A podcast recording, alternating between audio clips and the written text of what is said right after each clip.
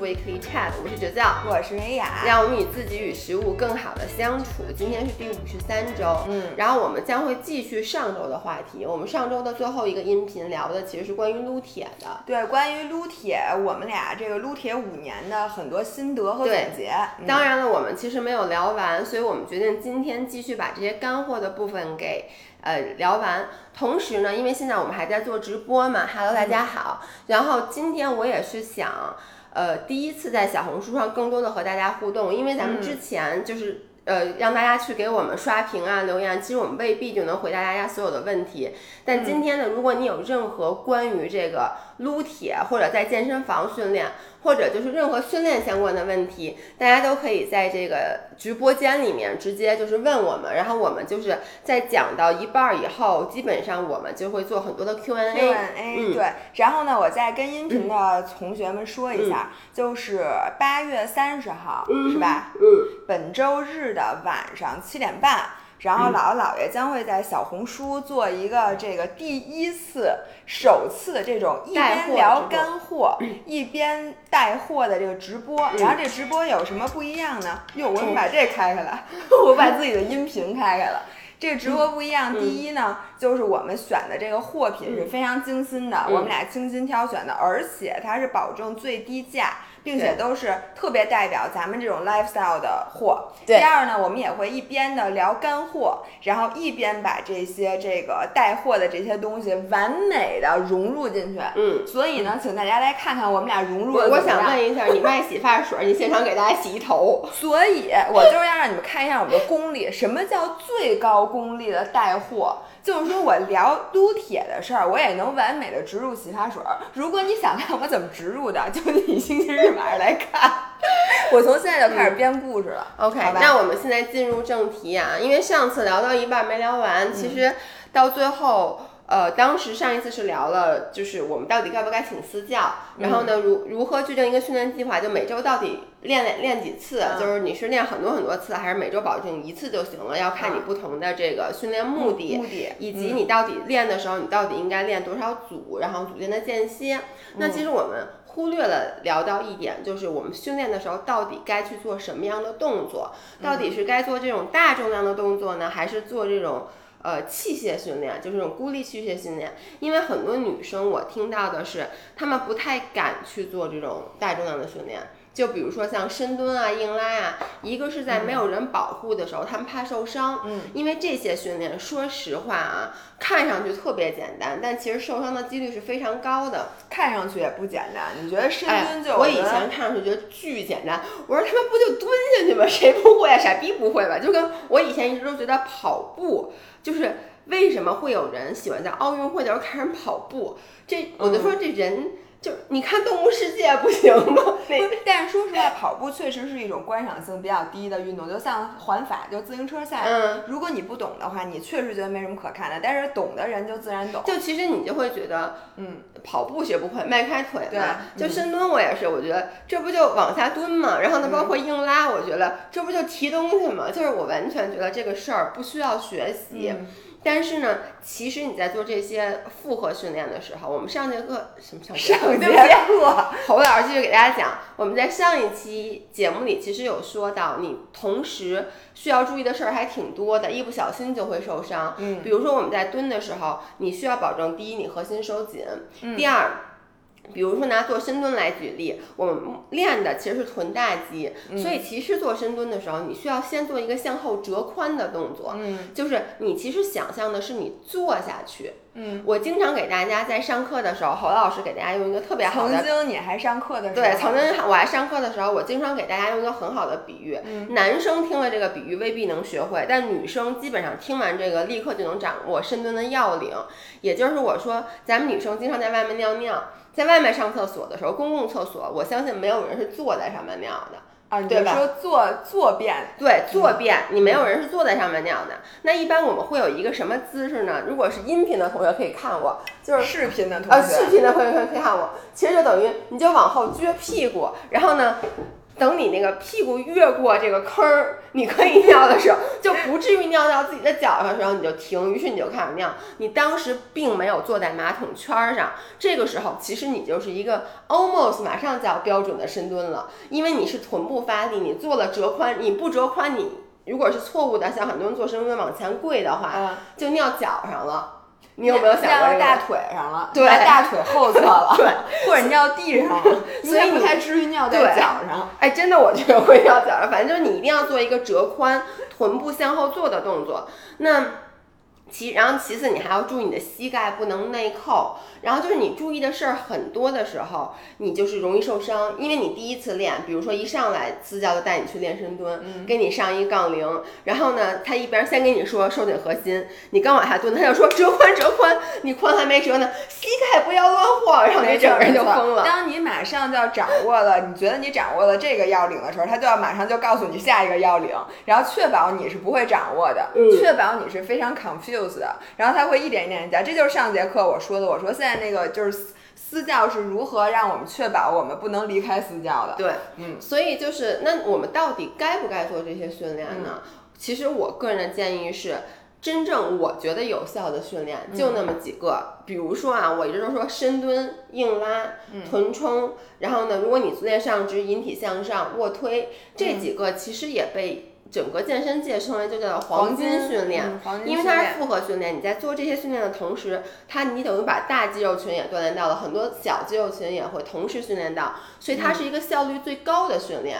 就比如说你说我我如果去健身房，我只做那种很孤立的训练，那也就是说你要做很多很多很多个不同的训练，才可以把你从屁股到大腿。到这个就到膝盖这一块儿，这些所有的肌肉群才能都同时练到。但是其实你只要做了深蹲和硬拉，你就不用再去做那些小的训练了。对于这种普通人，你说我不是打比赛的，我不需要精细雕琢的话，其实这两个就够了。但是呢，大家一定要注意，做这些训练的时候，我的建议是，如果你是一个小白的话，一开始不要上重量。就空空蹲，然后呢，硬拉的话可以先用弹力带，而不要一上来就拿一个大重量，因为非常容易受伤。嗯，然后还有就是很多人他会有一个误区，嗯，他觉得这些动作吧，你练一段时间，身体就熟悉它了，嗯，就是我身体就知道怎么蹲了，于是身体就拒绝成长了。嗯，然后呢，我就需要去换一些训练，于是我们在健身房里经常会看到各种各样 fancy 的训练，嗯，就是姥姥经常特别不能接受的。我们在这个音频节目里说过很多次的，就是为什么要在博苏球上做深蹲，在博苏球上做深蹲还正着做那个博苏球不说，还要把博苏球给倒过来，让底下那个软的那面在下面踩着那个博苏球。嗯，你说你做深蹲就做深蹲吧，不行，教练还得拿一绳勒在你腰上，后面是拽你。这我知道，已经说过三次了，在音频。对，那其实这种训练，它就是我能理解私教他的想法。因为他吧是希望你，嗯，怎么说呢？去锻炼各个小肌肉群。比如说，他可能觉得你正常蹲，你不知道怎么核心收紧。但是你站在搏足球的时候，说白了，第一个必须要收紧的就是核心，因为你只要站上去，你核心不收紧，你就掉下来了。所以他觉得这是一个很好的去激发你核心。的动作，我觉得这个其实是没有问题的，但你需要明白，就是说我拿婆足球做这个训练，我练的不是深蹲，我练的是核心。你如果把这个弄明白了，我觉得其实你做这些动作是没有问题的。但是，其实我想说的是，最后你发现这些 fancy 的动作，就是你又想做 A，又想做 B，又想做 C。其实你为什么要做这个组合呢？就是你想在练深蹲的时候，就在练臀腿的过程中，也把你的核心给练了。对，但其实你把它组合在一起训练，你就算练了十组，也不如你认认真真的在地上先来四组深蹲，练练臀腿，再来四组，比如说你练平板也好，你练卷腹也好，再来练核心，就是你这个一加一的效果是远远小于二的。嗯，因为你除非你练的是什么呢？练的是杂技。就说我呢是一个吴桥，我准备去吴桥应聘这个杂技演员。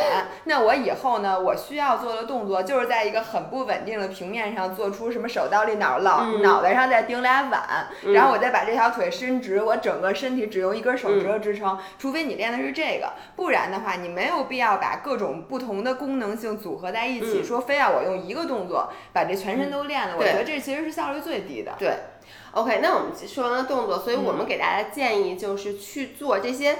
呃，复合训练，尤其这些有名儿的复合训练是一定要去做的。如果你说你真正的想好好在健身房撸铁，你该做深蹲要做深蹲，该做硬拉要做硬拉。那具体其实做这些动作会不会让你大腿粗？这是很多人会问的问题。嗯，这个呀，你粗不粗其实跟你上的重量有关系的，跟动作没有什么太大关系。比如你说我是一个女生，我不想我大腿变特粗，我就不敢练深蹲。我觉得不是的，而是你在做深蹲的时候，你就有选择性的我用。小重量，我做多次数、多组数的，那这样子呢，你其实是可以练臀腿的塑形，但是呢，又不至于把这个腿刺激的肌肉很大块。我觉得你其实说到了一个非常关键，我我觉得也是我们今天应该重点讨论的问题，就是大家的担心的这些事儿，哪些是应该担心的，哪些是不应该担心的？咱就说啊，首先大家去健身房最爱担心的事儿，比如说你说这点，深蹲到底会不会粗腿？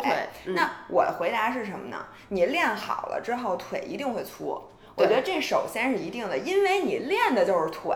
对，就是你深蹲，你说你可能只用臀不用腿吗？不可能，除非你没有长腿，对吧？因为你用臀肌发力的时候，你大腿如果不发力，你是松的。哦，你知道我在想一个什么什么机机器吗？就是把我吊在空中，然后固定住我的腿，我往下蹲，这样子是不是就不用腿了呢？怎么怎么怎么着？就把我比如固定在空中，拿两根绳把我拎起来，把我的腿，比如这两边给箍住，然后我就往下蹲。那这样的基本上我其实那你那臀子就是等于你没重量身上，然后对自是自重也没有，但是我有地心引力呀。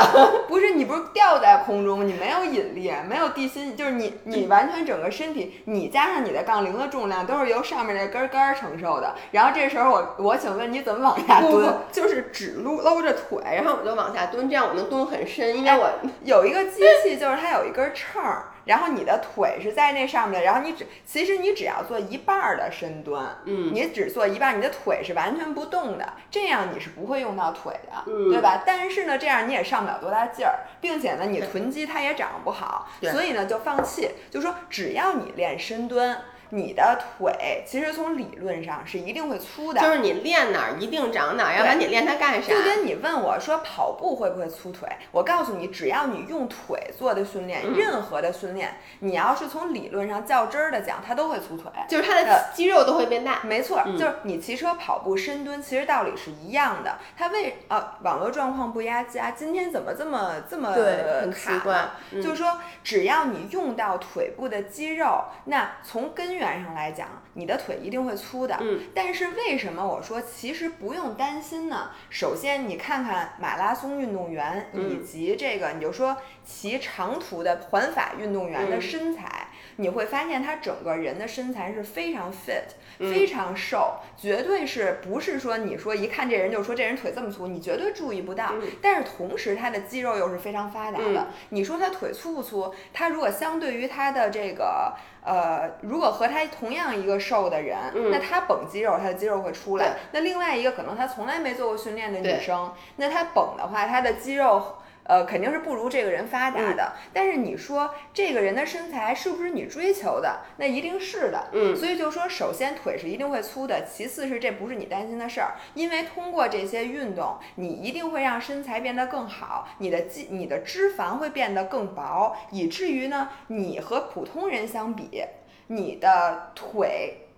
看起来是细的，但是你的肌肉含量是高的。对，所以这个是我对大家就是深蹲会不会粗腿的一个我的理解。嗯，而且还是你要看匀称不匀称。我们一直都在讲一个。非常重要的原则就是什么样的身材是好看的，并不是说越瘦越好，而是说你需要有型儿，就是你需要是一个匀称的身材。那深蹲当然会会让腿变大，或腿的肌肉变大，但同时深蹲也练臀，你的臀也会更翘。也就是说，我觉得什么是丑的，就是你那个臀很瘪。然后你腿的肌肉特别发达，然后臀是软不拉塌的，然后又很瘪又很小，那这样子其实不是一个特别好看的身材。但是呢，如果你就是因为你知道你在做深蹲这个动作，它是同比去增长你的臀和腿的。嗯然后你通过不同的这个动作的稍微的调节，我们是可以让臀去更加发力。嗯然后呢，所以你最后练完以后，你其实就是我觉得有肌肉的腿去配一个翘臀是好看的。对对吧对对。然后我还想说一个大家的很多的担心，就是说，我想很多人不都想要马甲线嘛？想要腹肌，嗯然后大家又知道说，我只要不停的练各种练腹，每天练一个小时，嗯就能让这个腰变细。嗯，然后这个是不是真的？我想在这里说，就跟所有练腿的动作都会粗腿是，哎，你的怎么短短信收费这是什么意思？就是就像所有练腿的动作，无论跑步、骑嗯车还是深蹲，都会让腿部的肌肉变得更发达。嗯你无数次的去练卷腹、练侧腰，也一定会让腰的肌肉变得更发达。也就是说，你看起来你的腰可能会变粗。嗯所以呢，第一就是如果你想腰细的话，其实你最好的方法就是减脂，嗯而不是卷腹，这是第一点。第二，那其实你让腰，就是你把腰部的肌肉练得更发达的话，如果你的体脂够低，那你的腰会变得更好看，而不是变得更难看。因为其实你腰这块儿看着好不好看，不仅和你真正的腰围有关系，嗯它和你的肌肉是不是紧致，对对，就算是你比如说像我们这个腰围，就比我们腰围再小十厘米的人，嗯如果他的腹部上脂肪特别多，他都是赘肉，它嗯一样不好看。就算你腰围四十也不好看。嗯对，但是就算你腰围稍微粗一点儿，但是你是紧致的，然后上面是有线条的，你仍然是好看的对。所以大家不用说问说那怎么让腰变得更细，那我到底应不应该卷腹？嗯那锻炼肯定是应该锻炼的。我觉得所有的人练所有的部位，没有说越练越难看的。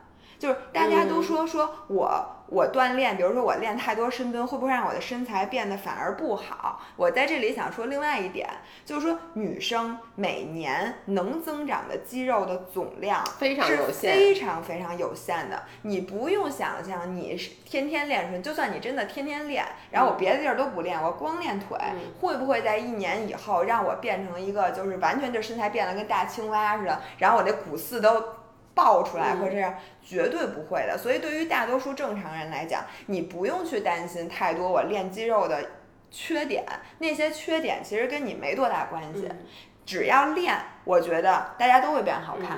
OK，所以这个刚才姥姥是重新再说了一下，我们其实在上一期已经说过的一个话题。那我们今天继续往下说，就是关于刚才我说到底你到底用多大的重量。所以我刚才说了，如果你是希望只是非常非常轻微的去塑形，你不需要增长这一块肌肉的维度的情况下，其实自重训练是最好的。就是你去做大量的自重训练，你不去上重量，那么其实你能长的肌肉的维度是有一个非常有限的。嗯没错。那如果你说我希望，比如说我就希望我使长劲儿，比如说我在练柔术的时候，我其实需要的是让我的背变得更加有劲儿。那原则上来说，如果你的目的是增长力气的话，你应该用你能用的基本上可以是最大重量。嗯也就是说，你这个重量让你做这个动作，比如说做硬拉，嗯，我可能只能做三到五个，我就没有劲儿了。那这个呢，其实是长劲儿你应该用的重量。所以每这个重量对每个人都不一样。就为什么很多人说老问我用多少重量，我说我没法告诉你，因为我的身高体重都跟你不一样。然后我用。比如说我硬拉，我用六十拉十乘十的时候，对于很多人来说，这可能是他的最大的能拉的一个的量。然后对于有些人来说，他可能觉得这个他是用它来拉什么，很就是对于他来说就是一个小意思。嗯，所以你要自己去测试一下。基本上，比如说你硬拉或深蹲的话，你可以先试，比如自己体重，比如你的体重是六十公斤，那么你可以先去试着拉一下自己的体重，看自己能拉几个。基本上，我觉得一开始如果没有任何训练量的女生，基本上一上来自己的体重也就是自己的 one r 啊，one arm，但是我不建议大家一上来你就说让大家先试一下自己就是你需要知道一下自己的 one RM 是什么，这样子你比较好去。就是如果你想给自己制定训练计划的话，嗯。你 你不知道自己的 one RM，其实很难给自己制定训练计划，因为你不知道自己该有多重嘛。但是在你没有熟悉这个动作的对对对。前提，你没做过，千万不要做。你没。有没做过，你第一次做深蹲硬拉的时候，千万不要首先去挑战自己的体重，你可以先拉空杆儿，嗯。因为一般的那种长的杠杠零是二十公斤。我觉得上来新手就先别上片儿，不要觉得丢人，先拉这个空杆儿。就 OK 了。对，但是就像我们上次说的，建议大家做深蹲、硬拉这种比较复杂的大型的复合运动的时候，还是请个私教，嗯，先给你指导指导。因为很多时候你对自己是没有觉知的，你不知道你自己现在有没有拱背，有没有什么的，有没有什么那种明显的错误，这种是真的会受伤的。然后还有一个就是我想说，说完了这个硬那个重量以后，我接着想说，就是刚才我们说到身材匀称，其实就是说说白了，上下肢都要练。或者就是说，你其实你要自己先观察自己的身体，看到你的问题在哪儿。刚才有人就问，比如梨形身材，对，就是你要去有针对性的去设计你自己的训练计划。嗯，当然了，如果你请私教，我觉得一个合格的私教一定会看着你说，我觉得你上肢比较薄弱，那你应该更多的去训练上肢。像我从来就属于股四非常的发达，也就是我大腿前侧生来就很发达。那这种情况下，我其实就应该少去练。深蹲，为什么呢？因为首先，如果你一块肌肉本身就很发达的话，你在做这个肌肉存在这个肌肉的复合训练，比如说深蹲的时候，你的身体会更加倾向于用股四去发力，而不是用臀去发力，因为你的身体也聪明，它也知道你那儿强，你用那儿去做这个动作更省事儿，所以你就更难去激活你的臀肌以及你的大腿后侧。那对于我来说呢，我看到我大腿前侧很鼓，大腿后侧基本没什么肌肉，然后呢臀也比较瘪，所以我更多的就我就会去做硬拉。那有的人说梨形身材，比如说以 以前我们老说，我们有一个同事，就是他已经瘦到上肢都已经是骷髅了，但他下肢就是减不下去，因为他的本身你就不说肉啊，他的骨盆的。这个骨骼就是比较宽的，那在这种情况下，其实他应该去增加练的是自己的肩和背，因为你其实让整个肩和背宽起来以后，你看上去就更加匀称。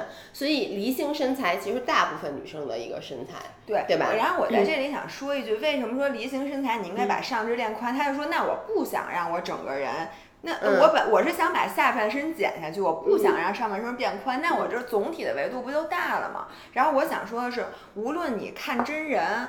还是看镜头，尤其是镜头，你的比例永远比你绝对的维度要重要很多。对，就就算你整个你这腰围已经瘦到，比如说我刚才说的五十厘米，你是够不够瘦？但是如果你的肩也没练，就是你你看我现在我把这肩膀挡上，如果我肩是这样的，如果我的腿和现在一样，那你绝对不会觉得这人身材好，你会觉得。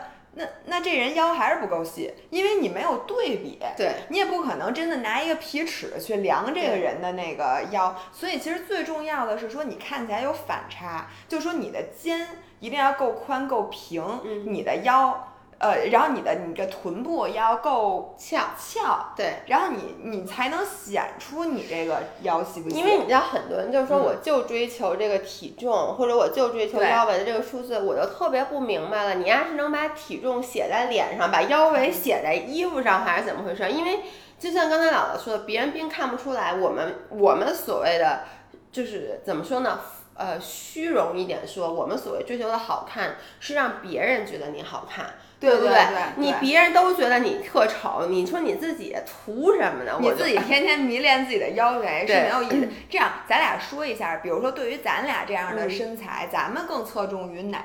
方面的这个撸铁训练，我觉得对大家会有帮助。嗯嗯，呃，我先说吧，我觉得是这样。我之前听到一句话啊，说健身房里应该怎么练？嗯，说如果是小白的话，就是初初学者应该哪儿都练。嗯，然后呢，中级者练弱项。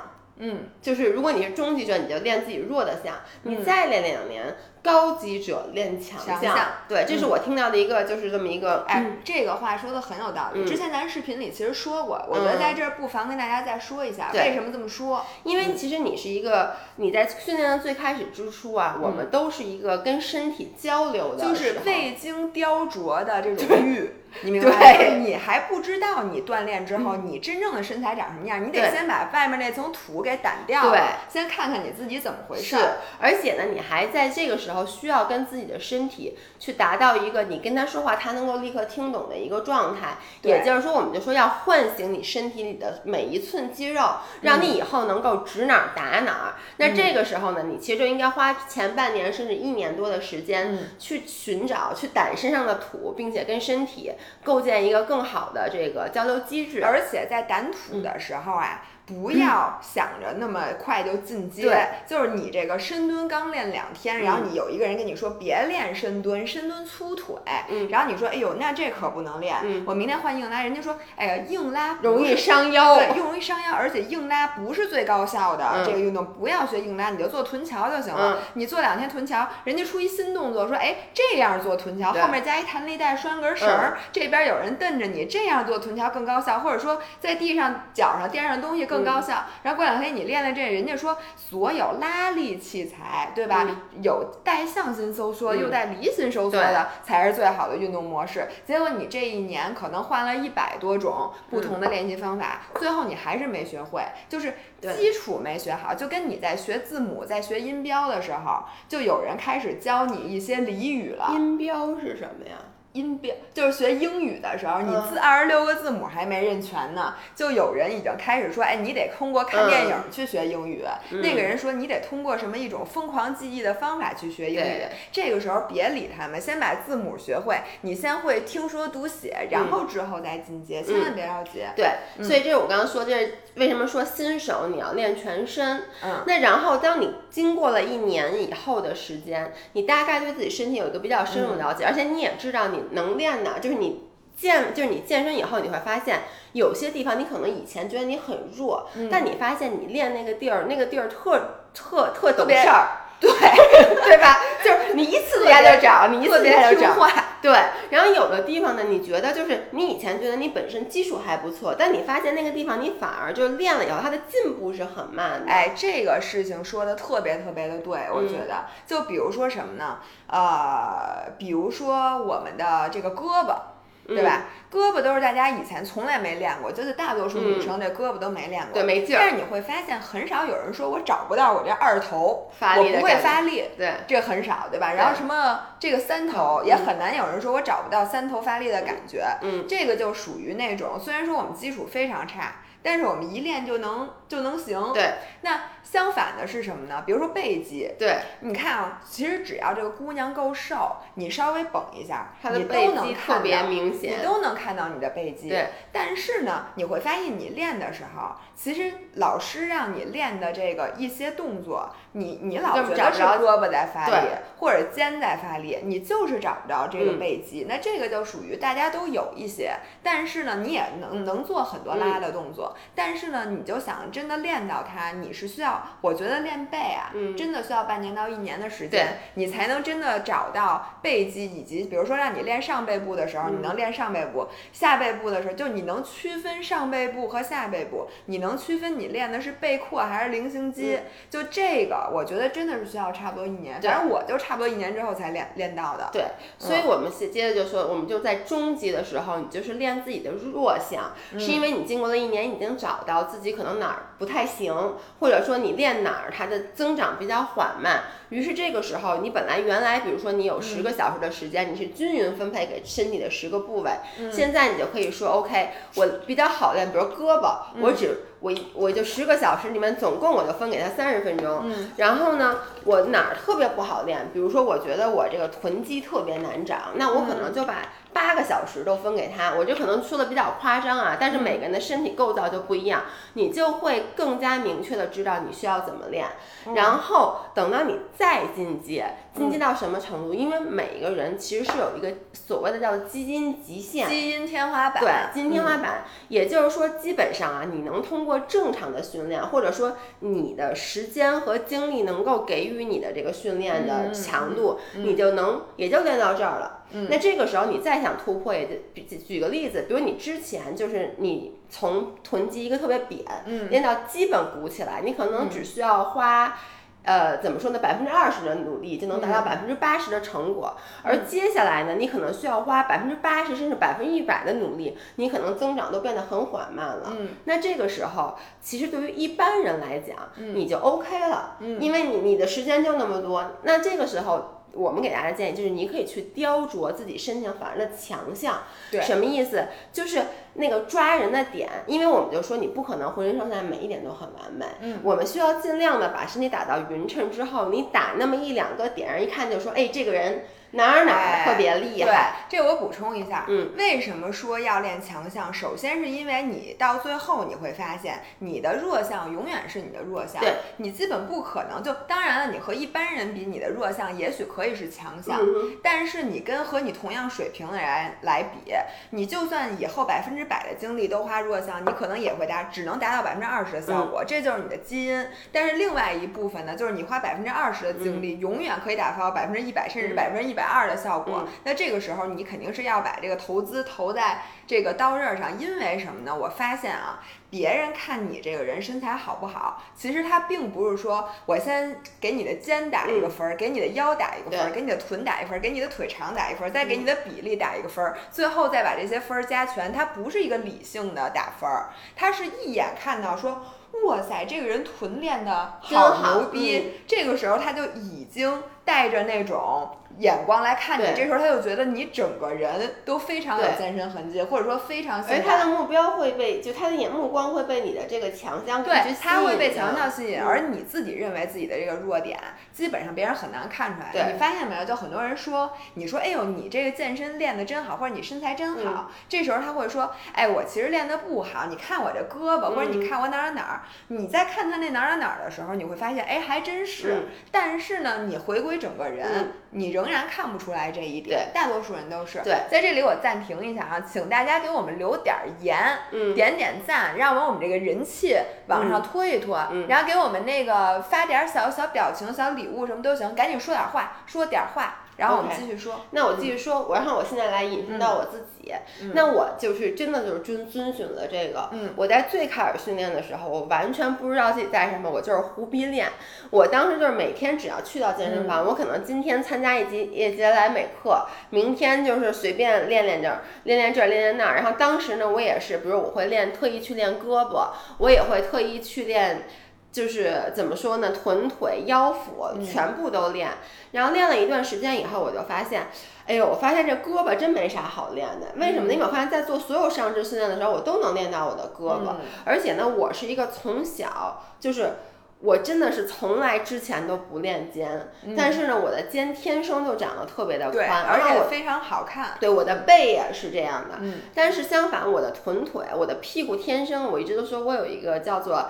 Flat Asian ass 就是平的亚洲屁股，就特别典型那种。就我的屁股以前真的是完全推进去的，然后大腿后侧是一点线条都没有的。所以我中间可能花了两到三年，我一周会练两到三次臀腿，并且每次也不做深蹲，就专做就是专攻硬拉呀等等，专门 target 就大腿后侧以及臀部臀冲这样的训练。嗯，然后呢，我是从去年开始，我跟你讲啊。甚至在那个时候，每次别人见我，别人都说：“哎，你肩练得不错。”就在我从来没练过肩的时候，大家也看不到我的臀腿，但是我自己心里知道我的臀腿是有进步的，因为我。再怎么努力，我的臀腿也就是一个你不怎么练的臀腿，说白了。然后呢，我在去年开始，我还我才说，OK，我觉得我的臀腿已经达到极限了。我说我用六十多公斤做硬拉，每周能做两百个。嗯，我说这绝对够了。我觉得我要再想让我的臀长，第一势必要带着腿一起长，第二我必须要吃很多很多的东西，我都必须要整个人都变胖了。我说那 OK。我达到我的目的了，于是我从去年开始，我就开始又恢复了这种全身的训练。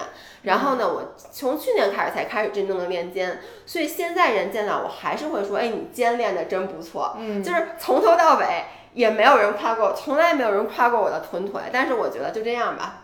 嗯，对，但至少不会有人说，呃，看到说说觉得你的臀腿练得不好，对，exactly，就不会有人说，哎，你怎么屁股这么瘪呀？但是以前在我健身之前，真的很多人会说，哎，你这屁股太瘪了那种的。对，嗯，然后呢，那我来说说我，嗯，我原来在最开始健身之前的身材是什么呢？是一个叫，哦，我先说一下我这衣服，因为我看大家都问我这衣服，我今天这个上衣是那个瑞科的，然后呢，裤子是 M P 的一个骑行的短。短裤。然后大家如果喜欢这件衣服的话，因为我们在抖音每次直播的时候，然后都会很多时候会会挂挂这个，所以请大家明天晚上大概八点钟的时候来关注我们的抖音，叫大 G 和维雅。我只说一次啊，因为我怕一会儿给我们禁播了。抖音大 G 和维雅。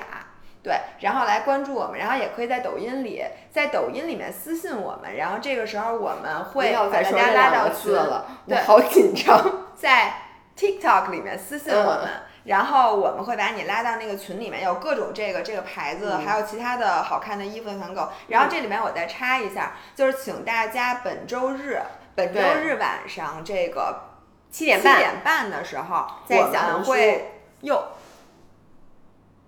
得。你看，果然对。本周日晚上七点半的时候，我们会在小红书做第一次这个直播，然后还带货，然后里面我们选了各种各样的品，所以请大家七点半周日晚上来支持我们。嗯。然后 OK，那我再说我啊，我呢最开始是一个麻杆儿。就我在健身之前呢，我是一个虽说我的维度很小，但是看起来也不会让人觉得身材特别好的人。我跟你说，你就没有以前你的照片儿这点特别遗憾，因为我以前有很多我的照片，所以我现在每次一发，别人都说哇，你的变化好大。你知道，我就老记得以前姥姥以前的外号叫老鼠，是为什么呢？是因为它没有尖，它整个人就像一个削尖了的铅笔。我记得以前我姥姥这么说，削尖了铅笔。它就是那种溜下来的，就就就这样的。大家想想象一下，我的肩现在已经很窄了，但是呢，我那因为我跟他坐在一起，主要是他他他肩太宽了，但是我之前的肩比现在还要窄，而且是没有我把这块儿我把这块儿挡住。你们想象一下我身材，我的腰那会儿跟现在一样细，嗯，然后呢腿那会儿臀也没有现在好，反正就是整个人都是很瘦。消瘦的，但是那会儿你不会觉得我身材非常好，是因为你觉得这个人。就那样，就你不会再想看这个人第二眼，就是因为他就是一个瘦，还是想看第二眼的。但只是就跟现在完全，就你不会觉得这个人见过，但是当然这人也没见过身，反正就是你们懂的，就是那种瘦子的身材。嗯。然后我最开始就是练过一遍全身之后，我发现我的优势和劣势非常明显。我的优势在于我的臀很容易起来。有一个人说是纺锤型，我觉得这个形容的非常好。纺。纺锤形，但其实也不是，它是是一个呃牙签儿，牙签儿上面顶一枣，就是我的大脑袋。因为大家都知道姥姥的臀围呃腰围和头围差不多大，所以就是一脑袋很大的瘦子。然后之后我练的，我会发现就是我的臀其实是挺容易练起来的，嗯，臀腿都比较容易练。对，但是我的这个后背和我的肩，呃，一个是我可能当时也不太重视。第二个呢，也没有找不到感觉，以至于呢上肢就是比较难练。我在想插一句，我发现很多人在一开始训练的时候，反而会反着，一开始想去练强项，是因为你越强，像我刚才说的，你越容易找着感觉。但是你知道吗？这么着你会越来越。凸显你的弱项，你就想你臀腿练得越来越好，就越凸显你上肢很窄很窄。没错，还有一点我发现，因为我的这个呃肌肉，我在最开始训练的时候，我会发现我的胳膊非常容易变粗。就是因为你练所有的上肢，我觉得都是手练练胳膊，因为我的背也不会发力，我的肩也不会发力，我的胸也不会发力，以至于练这三个部位的时候，我都练粗了胳膊。所以最开始练的时候，我觉得我的上肢是越练越丑的，因为呢，我明明肩这么老窄，嗯，然后呢背也没有，然后体态也不好的时候，练一大粗胳膊，就是一大粗胳膊配一个大粗屁股和腿，就是这个感觉。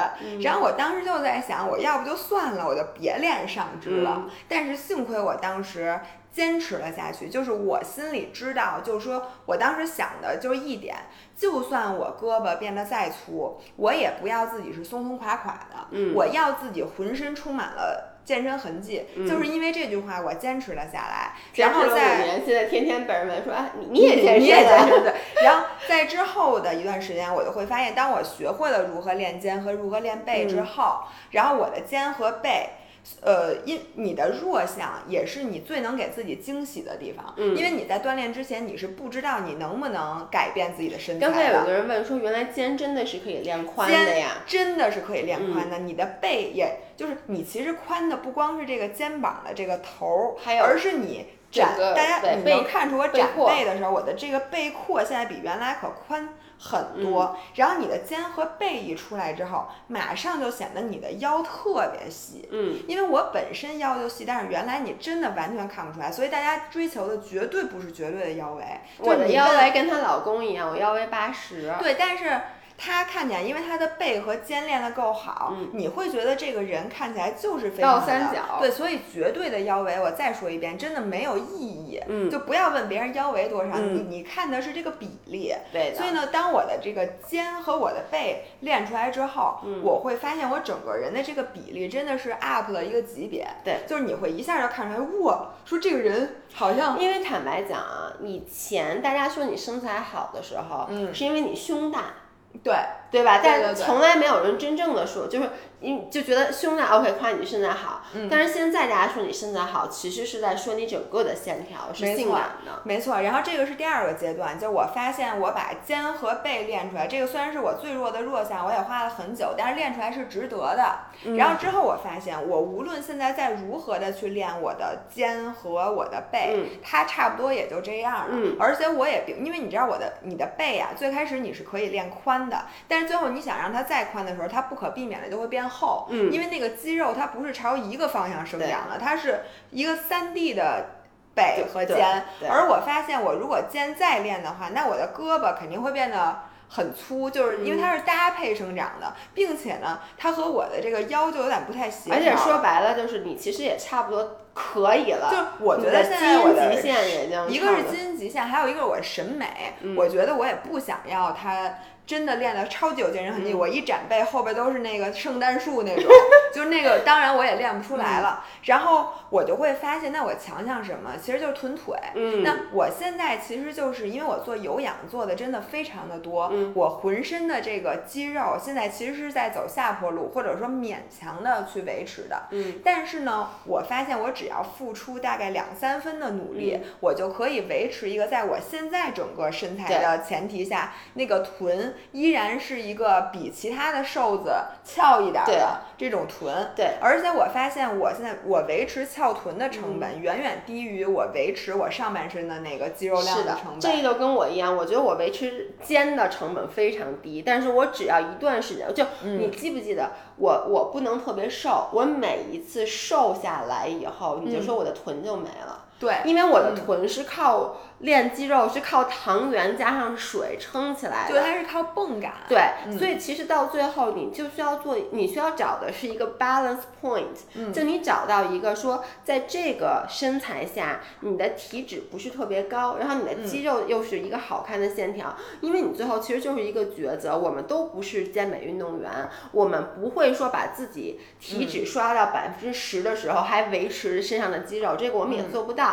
然后，然后呢，我们其实就是想找一个让自己身体舒服的情况下还能够维持的身材。我觉得，如果说你觉得维持这个身材非常非常的辛苦，嗯。那我劝大家就不要走到那一步，因为当你想维持这个身材，你说吃点苦，说我达到那个身材，谁都能接受，对吧？比如说我刚才有人问我们练多久，嗯其实我觉得从新手，你要真的是好好练，就每周练三次，每次认认真真的去练一个小时，我觉得半年到一年，所有的人都可以达到一个浑身的肌肉都变得很紧致、很发达的这个嗯程度，这个说白并不难。说白了，因为嗯你这两年，因为你瘦下来，所以你身材变化很大。嗯但是我拿我来举例，我是一个体重在过去的四到五年里没有发生过变化的人。嗯我现在回去看，我都会发现我的身材在我大概健身两年之后，一直到现在。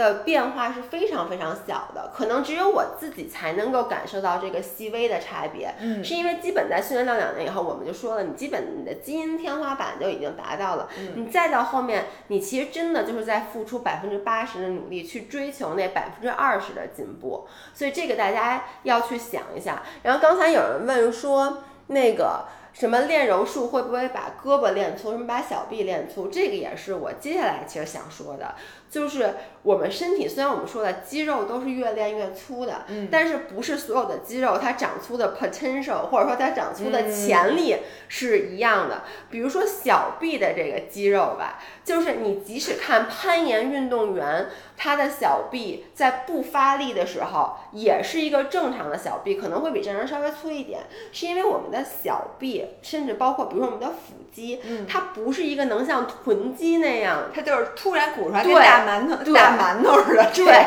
它是没法那么长，它天生的形状是那种就是比较瘪的，所以它即使嗯再怎么长，也不会到让你觉得可怕的地步，除非你变成一个攀岩运动员。所以大家不要觉得，因为。很多人说我不敢练柔术，不敢练拳击，或者比如不敢骑自行车，嗯因为我怕把我的这个身材给练走形。就这么说吧，你除非你把你自己自己变成一个专业运动员，如果你只是兴趣爱好的去骑车，兴趣爱好的去练拳击什么的，你不会把你练成像那个电视里看的人那样子。对，然后我想说，大多数人就是还有一个嗯刚才我说的特别大的 concern，、就大家比如说常问的，跑步会不会让小腿粗？然后呢，这些问题，哎，你继续说啊，你啊顺便把这个也回答了。游泳可以练肌肉吗？一起？游泳当然可以练肌肉，其实所有就是你只要用到这块肌肉，你都是在练这个肌肉。但是呢，你说游泳能不能帮你雕刻身材？嗯那我觉得，如果你是小的时候游泳，肯定能让你。变得这个肩比较宽，然后练它其实是很练上肢的，对，吧游泳是能让上肢变宽，这是而且会让你变成这种倒三三角。但是呢，你得好好游，你不能说现在游泳你每周只游一次，你划了半个小时，你说那我这个身材怎么？你看你游泳没用？对对对，就不是这么说的，就是任意一个运动，只要你好好练呢，它一定是练肌肉的，只因为你在动嘛。你穿高跟鞋，好多女的生觉得自己小腿肌肉特别发达，说我从来没练过小腿。但是呢，如果你天天穿高跟鞋，每天穿高跟鞋八到八个到十个小时，你其实每天都在练你小腿的肌肉。对，然后我就想说，那个大家很关心的就是，比如说跑步会不会嗯让小腿变粗这个问题。那我想说的第一个，其实就是你的跑步姿势。嗯如果你你着地的时候过于用前脚脚尖儿着地，嗯然后你脚有一个明显的这么蹬，就是它是这么扒地的你不说这个动作这是动作是好的吗？这这是一个短跑运动员必备的跑姿，但是呢，这样一定会让你的小腿变粗，是因为你的小腿在不停，你自己试一下这个动作，而且你如果真是前脚掌很靠前着地，那你后脚跟就跟你穿高跟鞋似的，你其实一直垫着脚，那你小腿肯定是会很紧张的，它一定会变粗的。嗯如果不粗的话，你就跑不了了。嗯，所以这是这是一定的。但是如果你像我们正确的慢跑姿势，你是全脚掌着地的，这对小腿是压力非常非常小的。嗯但是如果你说这样，你也明显的发现，你就说你甭管，你告诉我不会粗，但是我腿确实粗了，嗯那我告诉你什么原因？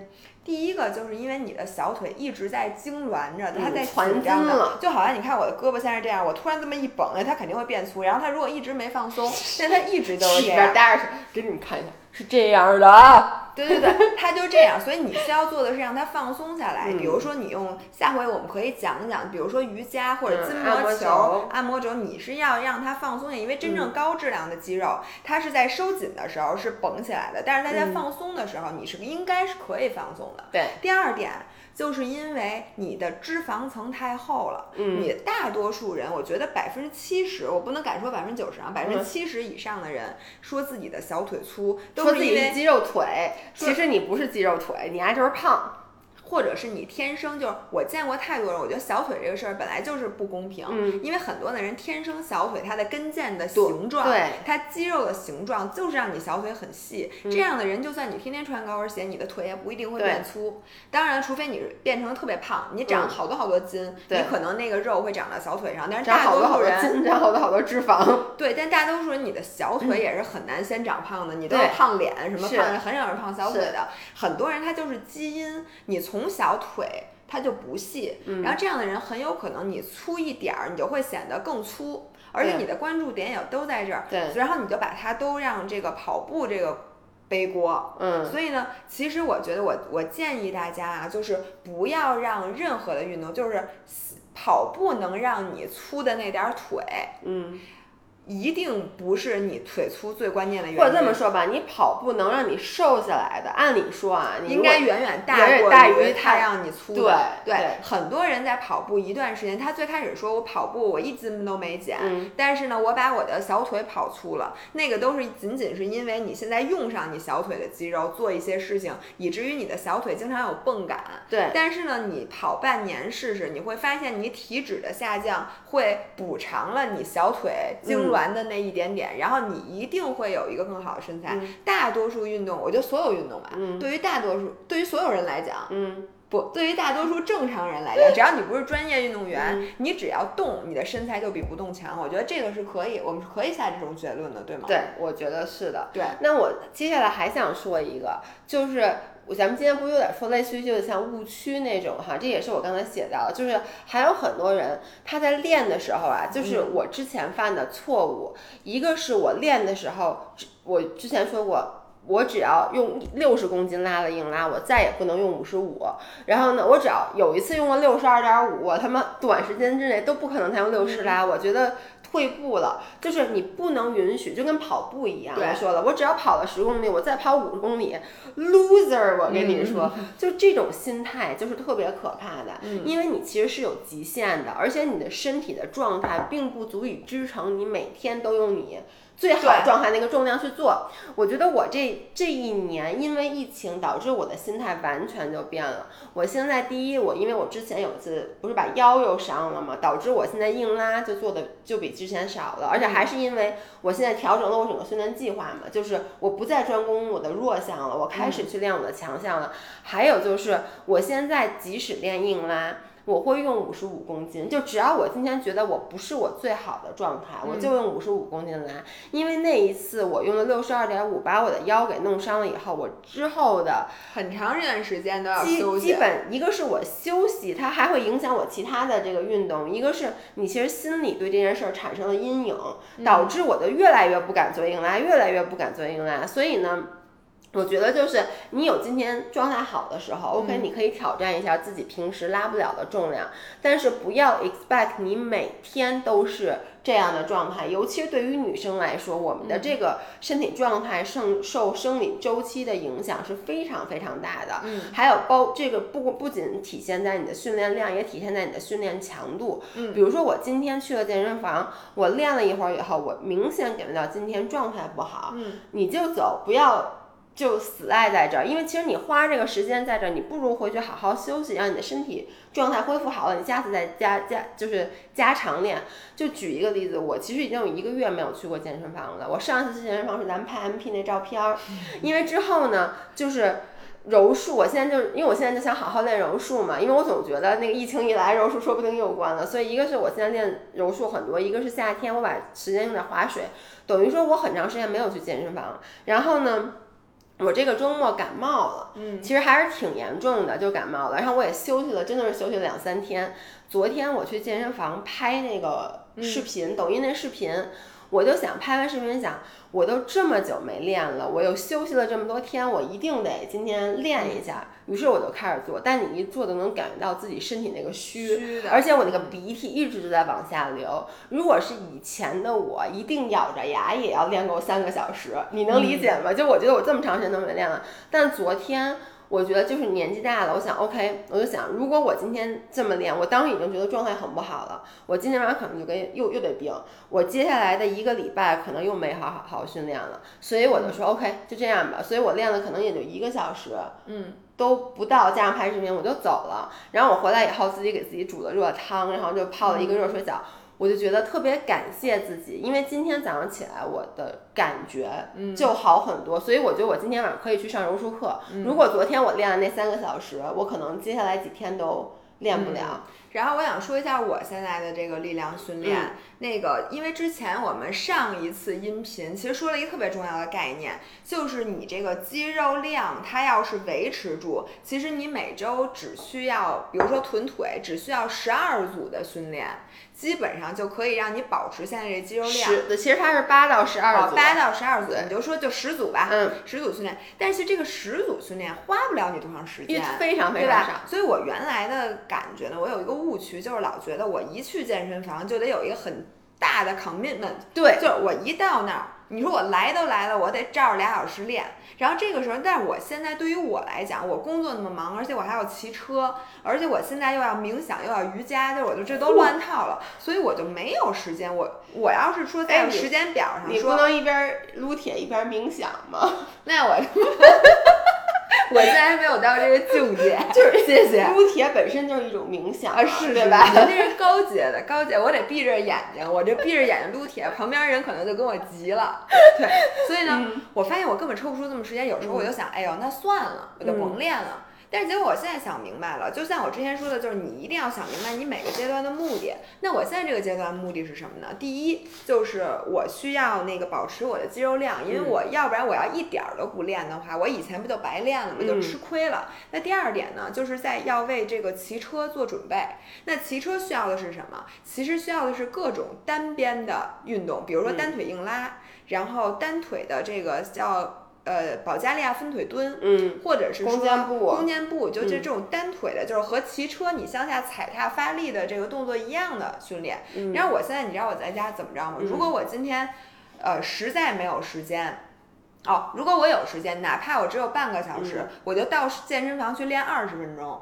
我就想好，我今天就练练这俩动作，然后我去二十分钟，我就练，哪怕我练十分钟呢也行，也不耽误事儿。然后我只要有这个心态，我发现反而我实现十到十二组是很容易的。嗯。但是如果我告诉自己，我到了必须练俩小时，我基本这俩礼拜肯定去不成。嗯。所以我就我现在有的时候去健身房真的只练二十分钟，并且我不会有内内疚的感觉。我以前如果只练二十分钟，我就会想，你看你今天去健身房这儿也没练，这儿也没练，你消耗这么少，你可能只消耗了三。三十卡，然后呢，你也没有去跑步，你在干什么？你看看别人，你成长了，我只能对。然后我现在说，我的消耗完全不用去依靠。力量训练那一点儿点儿，它就算什么也不消耗，我的单纯的目的就是为了保持肌肉，所以消耗多少跟我没关系，所以我只练二十分钟。然后其余的时候，如果我连健身房都没有办法去的时候，我会在家拎两瓶水，嗯，然后去做保加利亚分腿蹲，去做那个箭步蹲什么的。这其实你在家里稍微练练，你效果虽说一定比健身房差，因为你的重量小，但是它也不会差那么多。我非发现这现在就是我的力量训练。其实说白了。就是练就比不练强，因为以前你知道我在前就是真的是在今年以前，我都是那个状态，我我我都练三个小时，那两个小时我都看不上。我我如果有一天是在健身房没待满三个小时。我就特别愧疚，嗯，然后那个时候我就看 YouTube 上面，我就发现好多大神，嗯，就是说啊，我每天只练四十分钟，对，我就心想你呀嘛呢？四十分钟嘛呢你？我跟你说，我不夸张的说，四十分钟我连热身都没做完呢。我热身，我就提溜着壶铃绕绕着那个健身房走那个弓箭步，我都得走个四十分钟，所以我觉得这个。太弱，但我觉得现在就你刚才说那个就是特别对的。其实只要你去，你去了就比没去强，对吧？然后我们今天最后啊，我想说一个，就是我之前的另外一个误区，跟刚才那是结合的。一个是我觉得我练少了，我觉得我没练；一个是我没疼，我觉得我没练。嗯，就是。我那天包括咱们在录那个日是录日谈吗？我忘了是小伙子老师说他当时说了一句说我说比如说你东西只要没疼，就是说你疼就说明你练得好，没疼就说明没练。当时我就没有没有去说，但其实这个也是一个很多人的误区，就是到底肌肉酸痛和你训练的效果嗯有什么关系？然后之前呢，我就是觉得。这个东西如果第二天练完我起不了床，哎呦，练得好，鼓掌，这是说明我这个我就躺在那儿，然后呢，明天你对，明天你如果起来床了，就开始内疚了。对，哎呦，我今天起来床了，不行，我好几次练完臀腿，第二天能正常走路，我就觉得，哎呦，白练了，昨天白练了。就昨天这重量没上够啊，这应该再加点儿。你看我今天这走路还可以走，就没没有缺，对吧？很多人的心态都是这样的。对，那其实呢，你为什么在训练的时候，你身体会产生这种酸痛的感觉？它其实有一个词叫做 DOM，DOM 就是 delayed onset。What's D M delayed onset？啊，我不知道 DOMs。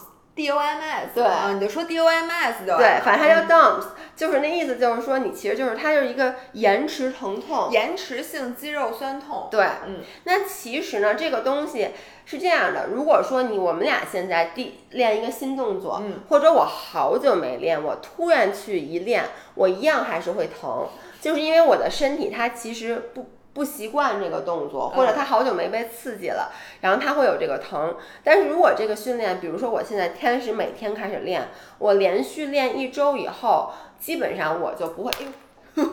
我把我的耳机打机激动掉打掉了，基本上我就不会有什么感觉了。嗯，但你说我还继续练，是不是我不疼就代表我没练到呢？完全不是的，这是第一。第二就是每个人他产生 DOMS 跟自己的基因有很大的关系。嗯，有的人他就是每练必疼，嗯，就每练必疼，就他的身体是非常敏感的。嗯，而有的人呢，就是他从来就没有特别疼过。嗯，但真的这个并。不代表他没有练到，这就是你两种不同体质的区别。嗯，而其实，在健身界，我刚才说的第二种人，就是不容易产生疼痛感的人，是优势。他优势，他反而练得更好。为什么？因为其实你们俩。不管疼不疼，如果用一样的动作，就你俩做同样的动作，付出了同样的努力，嗯，然后用了同样的重量等等一切相等的情况下，嗯，你们俩其实说明就说白了，就练了一样的，就是练的是一样的，嗯，但是呢，疼的那个人他第二天就不能再练这个，对，因为他做不了，甚至说有时候我下肢疼，它还会影响我上肢的训练，对，它会影响你接下来两天甚至三天的训练，而那个不疼的人，他第二天第第三天可以依旧拿出百分之百的这个努力，再继续做训练。嗯，所以你 over。一个比较长的时间，比如说两周，它的总训练量就会比你大。对，所以呢，我总结一下，就是你练的疼不疼，并不能代表你练的好不好，这个是没有关系的。然后之之所以为什么你今天会疼，第二天不疼，这个现在科学上还没有给出没有一个明确的答复。但是像我们俩自己自身的感觉，就是如果你好久没练了，那你一练就会特别疼。如果你一段时间以来每天都练，或者说你保持着一个固定的规律，那你就基本上会不疼了。但是在你不疼的时候，千万不要觉得觉得自己练的不够好。甚至我如果今天状态不好，我练完了第二天会疼。我如果今天觉得自己状态特别好，我练完第二天现在就不会疼。其实这种疼不是你身体在给你鼓励，而是你的身体在告诉你 stop。对，然后这是一个。然后刚才有一个人问的特别好的问题，我想今天是音频有点长啊，但是让我说完吧。就是我运动，有的人出汗，有人不出汗。对，有的人把出不出汗。当成我这个练的好不好的一个指标，然后我是非常有发言权的。我原来是一个甭管多热的天儿。或者怎么着，我特别不爱出汗。他的脸会憋得很红，就要爆炸的感觉。但或者说你让我在烈日下跑步，我都不带出汗的那种。但是我当时很累很累了。然后现在我又变成了一个动不动就出汗的人。然后有的人说你现在怎么这么虚啊？说你看，比如说我和一个没怎么练过的人，我们俩一起跑步，跑一样的速度，那个人还没怎么着呢，我这汗已经哎，真的，我上柔术课每次热热身刚进行第一、第二组，我那个汗已经那样，他们就说你怎么那么对，然后那个人。就会说，哎，你不是跑步很厉害吗？你怎么这么虚啊？对，你看你浑身汗。然后我想这个大家给大家辟个谣啊。首先，你那个出不出汗和你运动的。你练没练到位也是没有关系的，但是呢，呃，越能出汗的人，除非你出的是更年期那种虚汗，我是说运动当中，出汗能力越强的人，代表你运动能力越强。对，因为出汗代表着你的散热能力。好，如果你这个人散热能力强，就说明你可以持续运动。对，